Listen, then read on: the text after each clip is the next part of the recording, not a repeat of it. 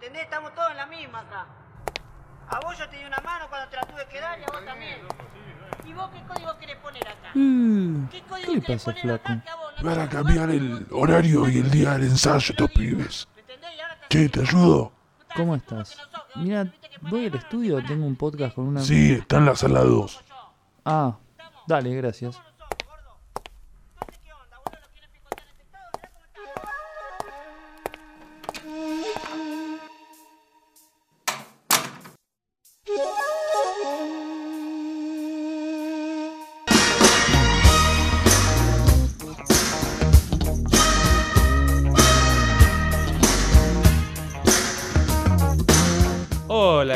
Queridísima audiencia, qué lindo es volver a encontrarnos acá en La Acústica y el Mate, el podcast de música y humor favorito del ciberespacio y de Irlanda del Norte.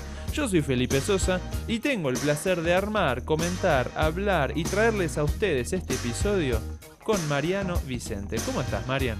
Hola Felipe, ¿cómo andás tanto tiempo? Bien, y que hubiese pasado como cuatro meses, ¿no?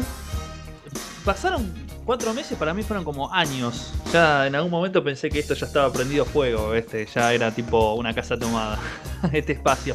¿Qué anduviste haciendo todo este tiempo?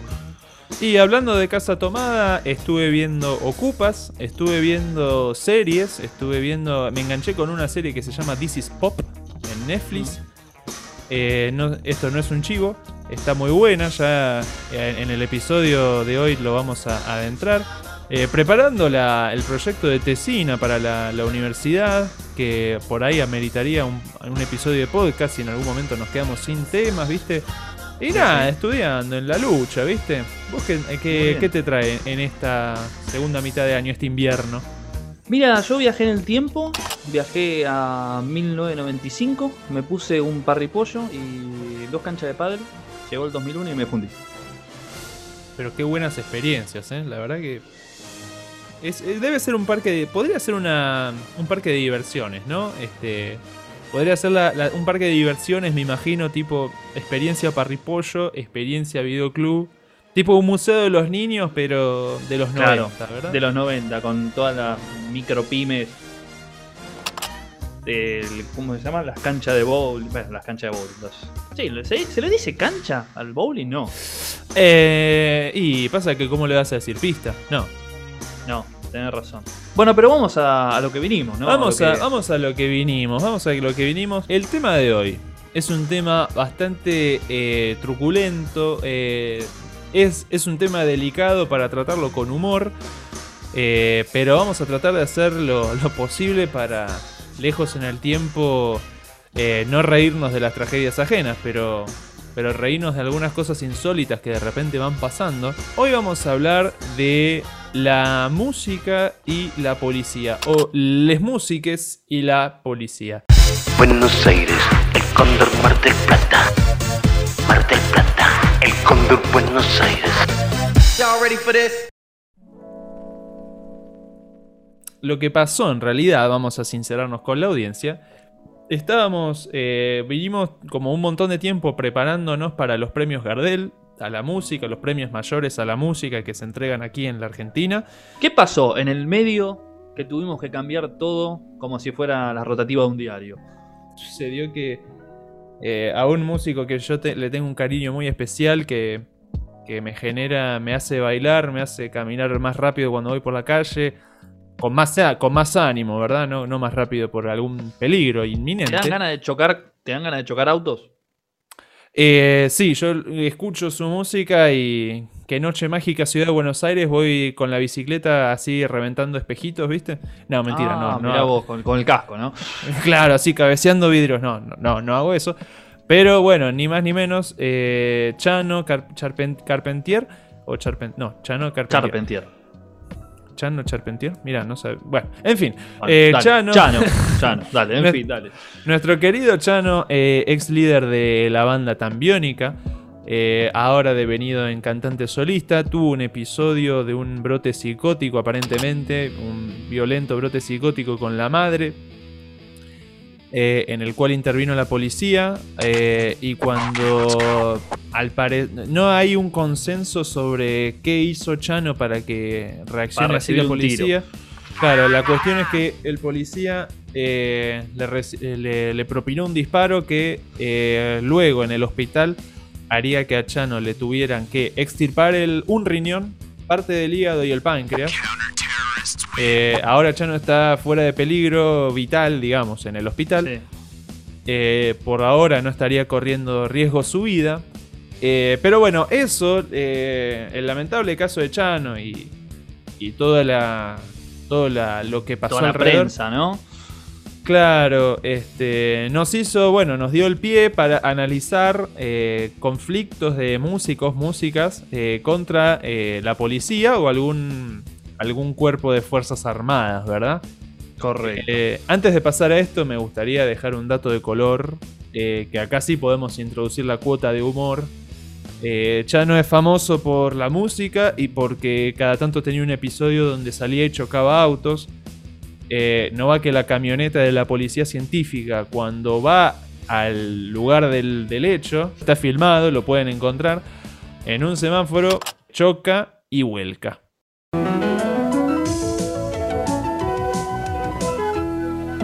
Luchemos por la vida.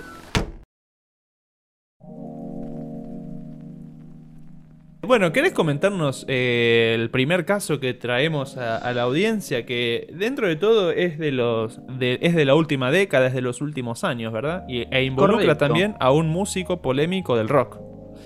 Podríamos decir que es el último rockstar que vivió de todo, hizo de todo, y como rockstar o se moría, o lo mataban, o terminaba en cana, ¿viste?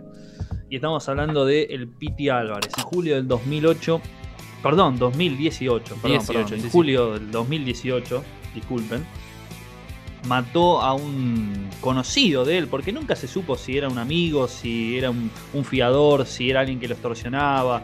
Nunca se terminó de, de saber quién era quien le disparó en el barrio de Lugano, en la capital de Buenos Aires. Mató a Cristian Díaz. Luego de eso se fue al recital de Ulises Bueno con aparentemente el fierro descartado en la provincia de Buenos Aires y con acá dice 10 mil dólares en el baúl del auto, en un bolsito. Claro, o sea. eh, Todo listo para DT. escaparse por, por la eso triple. te iba a decir. Eso Sí, te iba sí, a sí, todo listo. Se fue con la novia. Y pero qué mejor manera de escaparse a la triple que después de haber escuchado cuarteto, boludo. Es. Perdón, ¿no? Pero es, es genial. Es, Claro, es como que. Claro, como que no vas a ir al Teatro Colón si te querés No. escapar, ¿verdad? No, no, claramente. Si fueras un ladrón de guante blanco y, y te está por caer la cara en tu casa, capaz que te pones, viste, un Miles Davis, eh, un Coltrane, algún jazz, un jazzito tranquilo, un vermú, un brandy y bueno, te golpea la, la puerta de la cana, viste, y te llevan. Pero en este caso, justamente porque lo reconocieron que era el Piti Álvarez, se armó un operativo cerrojo, justamente para que no saliera del país, y fue tal la masificación del caso, justamente porque, vuelvo a repetir, era el Piti Álvarez, que decidió entregarse a los pocos días con la frase, yo le disparé, yo lo maté, era él o yo, cualquier animal hubiera hecho lo mismo. Tremendo. Es el rockstar, para mí es el último rockstar. Creo, Claro. más, me animo a decir que Charlie García en el 2004, 2003-2004, que venía medio, me- me- muy, muy pasado de, de todo, de todo, Sí, podía, podía pasar algo, no te digo así, pero el- de hecho terminó preso en, no me acuerdo en qué ciudad, luego de, de pegar, luego de hacer un mini show de 20 minutos, acá está en Rosario, en hacer un mini show de 20 minutos terminó con una causa penal por un fotógrafo al cual Charlie le bajó varios dientes en ese No. recital. Sí, sí, sí, sí, sí. Claro, eh, decir que el Pity es el último rockstar no es desmerecer a Charlie. Es decir, es posterior, ¿verdad? Es posterior. Eh, No, no, no, es posterior. Claro, si bien Charlie no se murió y no está preso, eh, eh, con todo el cariño del mundo, de repente, a ver, no está mu- en muchas condiciones de seguir en actividad musical o pública, ¿verdad? Correcto. Pero está bien, está bien. Volvió a. Lo agarró Palito Ortega. Claro, y lo dejó con vida. Claro, este. le drenó todo lo malo y toda esa sustancia que para algunos le sacó el, el- el maná, podríamos decir, de, de- de la música y, vol- y volvió siendo un individuo mejor que como estaba antes. Pero bueno, eso es lo que tiene el Piti. De que siguió siendo lo mismo y que eventualmente puede llegar a pasar en el rock este tipo de cosas. Lo más común que te gritan por la calle. Eh, que soy una masa. Creo que se dan cuenta de que soy un- una prepizza sin salsa, un pan sin cocinar, eh, una masa.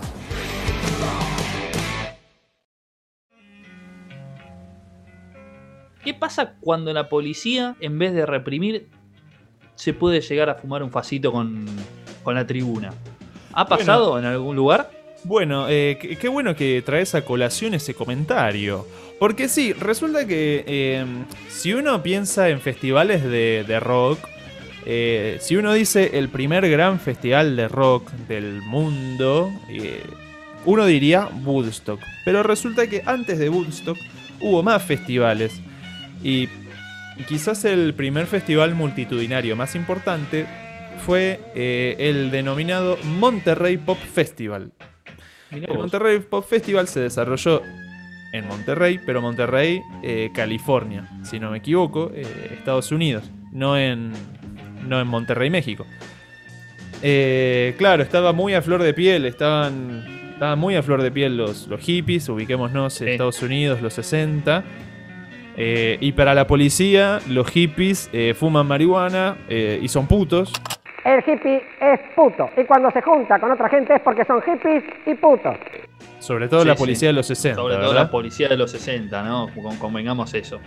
Entonces, claro, cuando las autoridades se, se, se percataron, dijeron, che, están organizando un festival hippie acá, eh, mandémosle a la policía, mandemos todo para que ni fumen marihuana, ni hagan cosas raras, ni qué sé yo.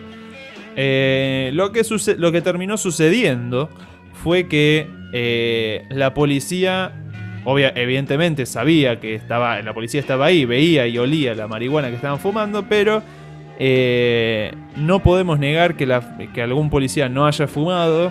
La realidad es que la, la policía se terminó este, sumando a la movida del festival. Eh, se terminó tipo cantando con los hippies, terminó tipo así con las con, la- con los collares y cosas hippies. O sea, se sumó a la movida. Eh, y porque realmente fue como la filosofía hippie así pregona, fue un festival de paz y amor. Paz y amor, ¿no? Entonces, claro, la policía que no tenía mucho más que hacer ahí, más que participar y prenderse y, qué sé yo. Esto que estoy contando eh, lo pueden ver en la docuserie This is Pop, el episodio dedicado a los festivales. eh, que, lo, que si tienen Netflix eh, lo pueden ver y si saben descargar cosas ilegalmente no lo vamos a recomendar porque no vamos a recomendar cosas ilegales, pero también lo pueden hacer. Eh, en ese festival están las imágenes y están las voces de los protagonistas de las. Sobre todo hay una mujer que estuvo organizándolo que cuenta todo esto. Entonces, claro, la policía. Nada, ¿qué vas a hacer ahí? Te vas a. eh, nada, te sumás, cantás, qué sé yo, ¿viste? Y, y lo importante es eso, que no es que, tipo, hubo violencia, hubo destrozos y la policía fumando. No, no, no fue eso. Fue todo lo contrario. Fue un evento hippie y ahí estaba la policía porque los mandaron a su vez, ¿verdad? Claro, tienes que la buena onda produjo justamente lo contrario a lo que se esperaba o lo que pasa en la mayoría de los casos. Claro, y lo que pasa en la mayoría de los casos fue lo que pasó en el festival Woodstock 99. Esto se va a poner feo. Para conmemorar los 30, 30 años de Woodstock, eh, quisieron armar otro Woodstock eh, y les salió, a ver, eh, esto en, este mismo episodio de This is Pop lo pueden ver muy bien. Lo que se cuenta ahí es cómo de Woodstock, del Woodstock, el Woodstock 99, de, con respecto al Woodstock original, lo único que tenía era el nombre. Porque el espíritu de estar ahí y compartir y que vengan los que quieran y formar parte también. O sea, el Woodstock original tenía el mismo perfil que eh, el Monterrey Pop Festival. Claro. Pero ya en el Woodstock 99, eh, como que había mucho más merchandising, se Claro. cobraba cualquier cosa. Ya no era tan hippie, podríamos decir. No era tanto paz y amor y todos los que vengan se quieran quedar, fumen, toquen. Es, es otra cosa. Ya cuando Es- cobras entrada, es esa la diferencia, creo. ¿eh? Claro. Por medio, olvidate. Claro. Y vos, Marian, vos, Marian, si yo te digo, venite al- a la nueva versión de Woodstock y te encontrás con eso, eh, ¿qué harías? Por ejemplo, así. Hay gente que dice que las segundas partes nunca fueron buenas. Y de mínimo putearías, de mínimo te enojarías, te indignarías. Eh, y eso a la gente que está por ahí bajo algún efecto de estupefacientes o no. eh, la cuestión es que ahí sí, lo que dijimos que se esperaba de los hippies en, el, en la década del 60, acá sí ocurrió, hubo destrozos, hubo enfrentamiento con la policía. Mm. eh, de hecho, algunos llegaron a catalogar a Woodstock 99 como la muerte de los 90. Cielos. Escuchen, no me gustan los discursos, pero es tan agradable dejar que asimilen el desastre que han provocado. Lo arruinaron todo. Gracias a Dios.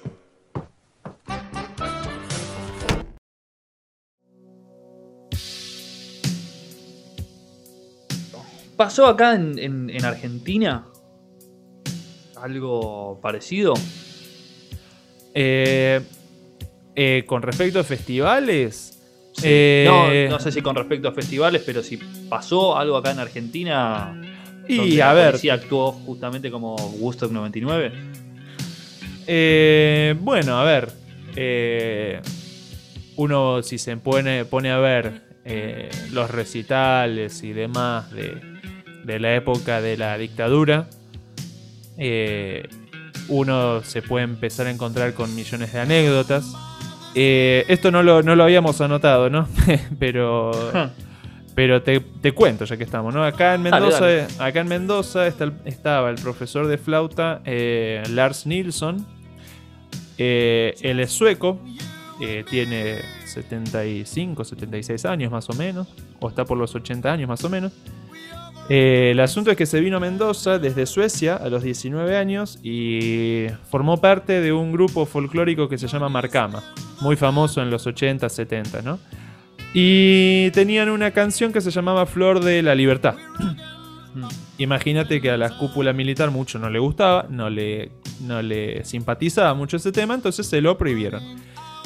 Eh, y claro, les habían dicho, eh, si ustedes tocan este tema van a tener problemas.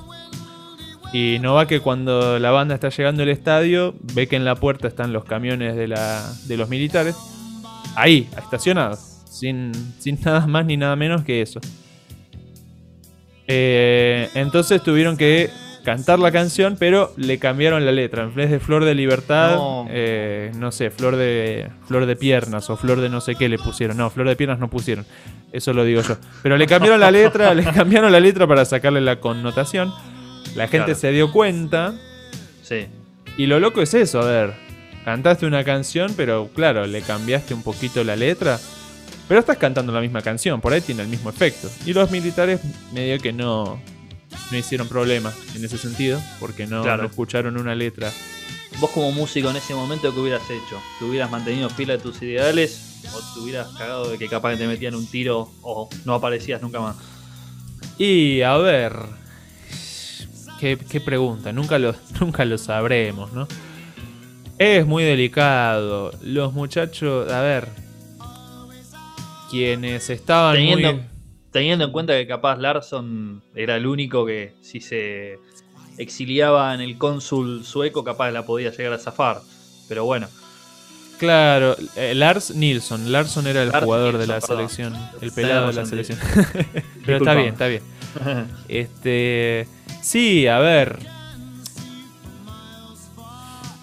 Si vos tuvieses. Si no le hubiesen cambiado la letra, lo que podemos pensar es que los hubiesen censurado y le hubiesen. Les hubiesen hecho no tocar más. Y eso hubiese generado una ausencia musical que la gente necesitaba. A lo Claro. mejor era más valioso cambiarle un poquito la letra, pero que la canción llegue de la misma manera, por más que esté Sí. un poco cambiada, total los militares mucho no se percataban. Eso más que... O sea, es más valioso que Es más estar. valioso seguir, es más valioso estar, ¿no? Si Claro, era- estar con una letra un poco cambiada que no estar por la razón que fuera, o en el exterior o en un campo de eh, centro clandestino de detención, como se le llamaba acá. Correcto. Este. Y bueno, eh, en el documental de Santa Olalla, el un poco el un tanto criticado, eh, Divididos tiene una anécdota ahí que cuenta cómo estaban ensayando en el Palomar. a- Aparte, justo en el Palomar, ¿no? Este, cer- Eh, y bueno, ahí fueron los. De repente les tocaron el timbre, eran un par de milicos y. ¿Qué están haciendo? No, música. Este. A ver, muéstranos. Y bueno, tuvieron que ensayar, eh, continuar el ensayo con. Como dice Moyo, una pared verde, ¿no? Che, espera un cachito. ¿No se quieren tocar una? No, no, estamos apurados. No, yo te entiendo, claro. Tocamos, tocamos. Sí, pero ahora digo, ¿por qué no tocan algo? Escúchame una cosa, estamos apurados, venimos de un ensayo, estamos muy cansados. ¿Por qué no te venís el viernes próximo, que ensayamos, nos venís a escuchar? No, ¿sabes lo que pasa? Que yo me tengo que ir de viaje ahora. Entonces, entonces digo. No, de onda te decimos que. Bueno, yo de onda te vuelvo a decir que toquen. Se baño. Baño. No, no, se bañan, a ver si me entendés. ¿Qué te pasa, pelado? ¿Qué Che, te pasa? para, para, escuchar, ¿querés escucharnos? Salí de acá, no me toques. ¿Qué tal? ¿Te entra en la cabeza eso, la concha de tu madre? A vos tampoco. A ver, ¿cómo hacemos? Ustedes no se van de acá. Ustedes no se van de acá. Ustedes se quedan acá y tocan. Tocá, tocá, tocá. Vamos, tocá. Toquen, loco. ¡Negro! ¿Toco yo? No, no, no, está bien, está bien. Quédate, quédate. Toquen, toquen, loco. Yo quería decirle, sí, yo me puedo ir porque yo no toco nada. Vos sí tocas, ¿qué tocas? Ah, Si estás acá, pues algo tocas. No, no, yo vine de casualidad con ellos, nada más. Bueno, algo vas a tocar entonces. Marca el tiempo, compa, algo así. ¡Toquen! Muchacho, cuanto antes toquemos, lo vamos a. ¿Qué querés que toquemos? Hoy me encuentro solo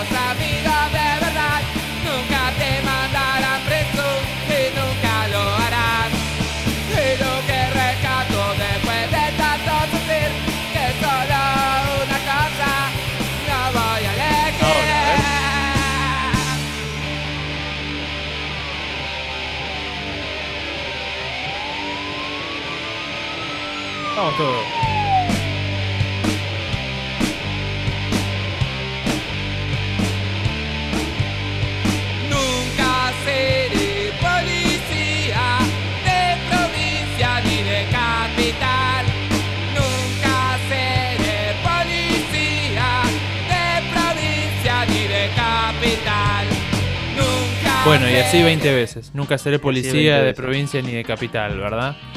Me gustan Eh, los cobros, ¿eh? Me, gusta. No sé por qué hay gente que, que, no le gusta Ricky Espinosa. Para mí es un, es un prócer del punk. Y lo que pasa es que a mucha gente no le gusta el punk, ¿viste? Eh, entonces, claro, todo lo que sea punk no te va a gustar. eh, por consiguiente, por, por propiedad transitiva, como quien diría, ¿no? Eh, claro, y después, bueno, eh, no podemos no nombrar a Walter Bulacio, eh, asesinado por la policía. En un, estaba saliendo de un recital de, de Los Redondos. Los redondos. Eh, y se lo llevaron por averiguación de antecedentes y después quedó comprobado que le dieron una golpiza tremenda y a los cinco días murió en el hospital.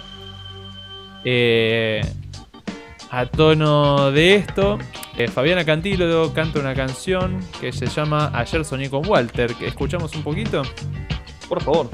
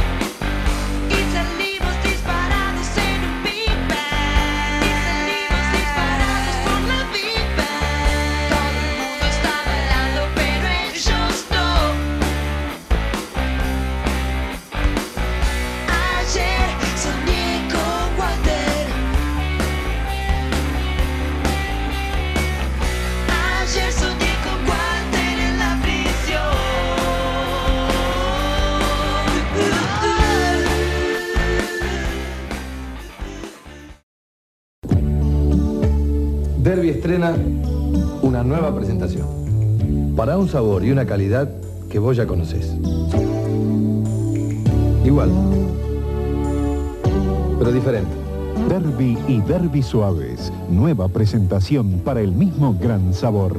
Derby siempre te da lo mejor. Y al mejor precio.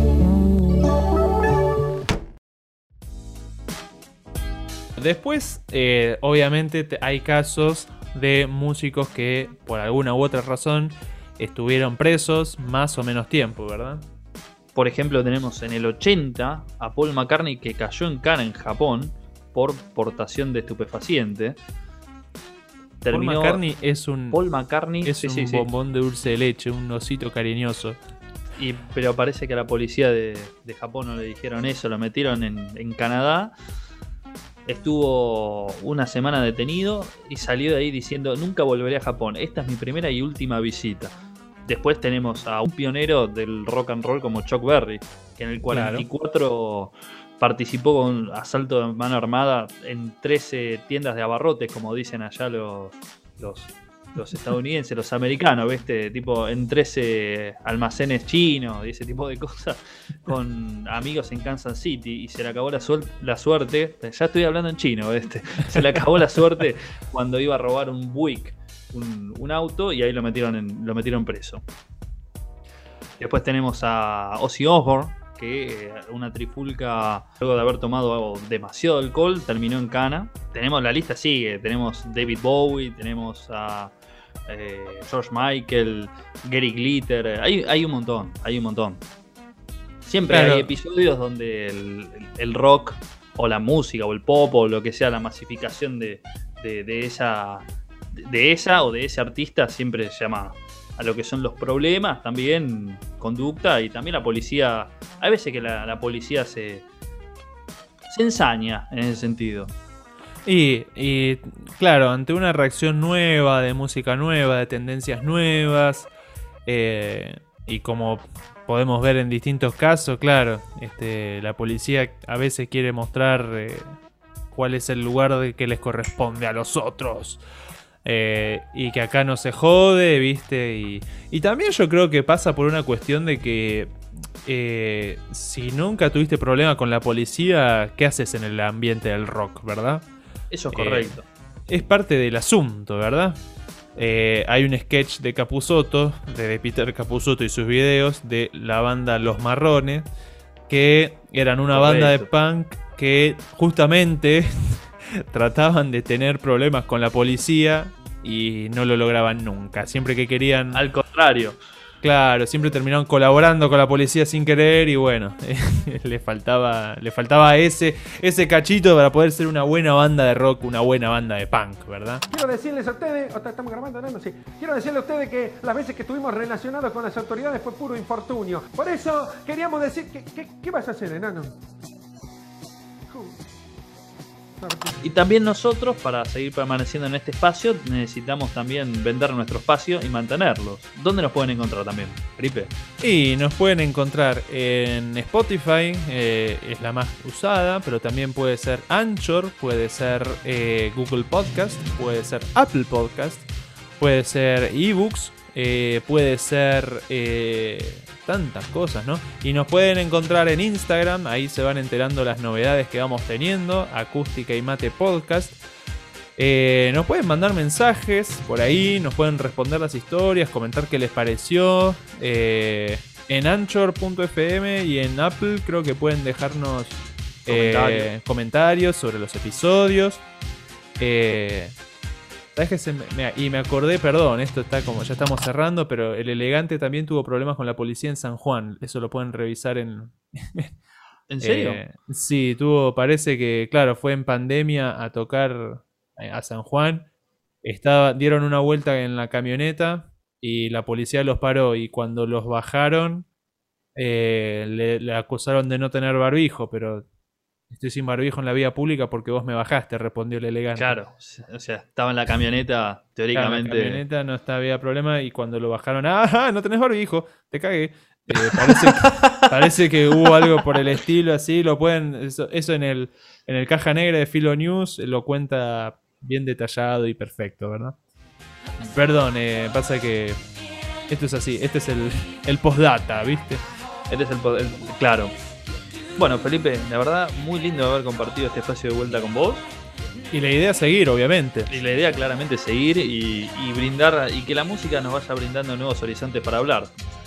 Claro, tal cual. Eh, no queremos prometer la regularidad de decir todas las semanas vamos a sacar un episodio, pero tampoco, va- tampoco es que el próximo episodio va a salir en diciembre. No, va a haber, va a haber más, más actividad Va durante el año. Sí, sí, sí.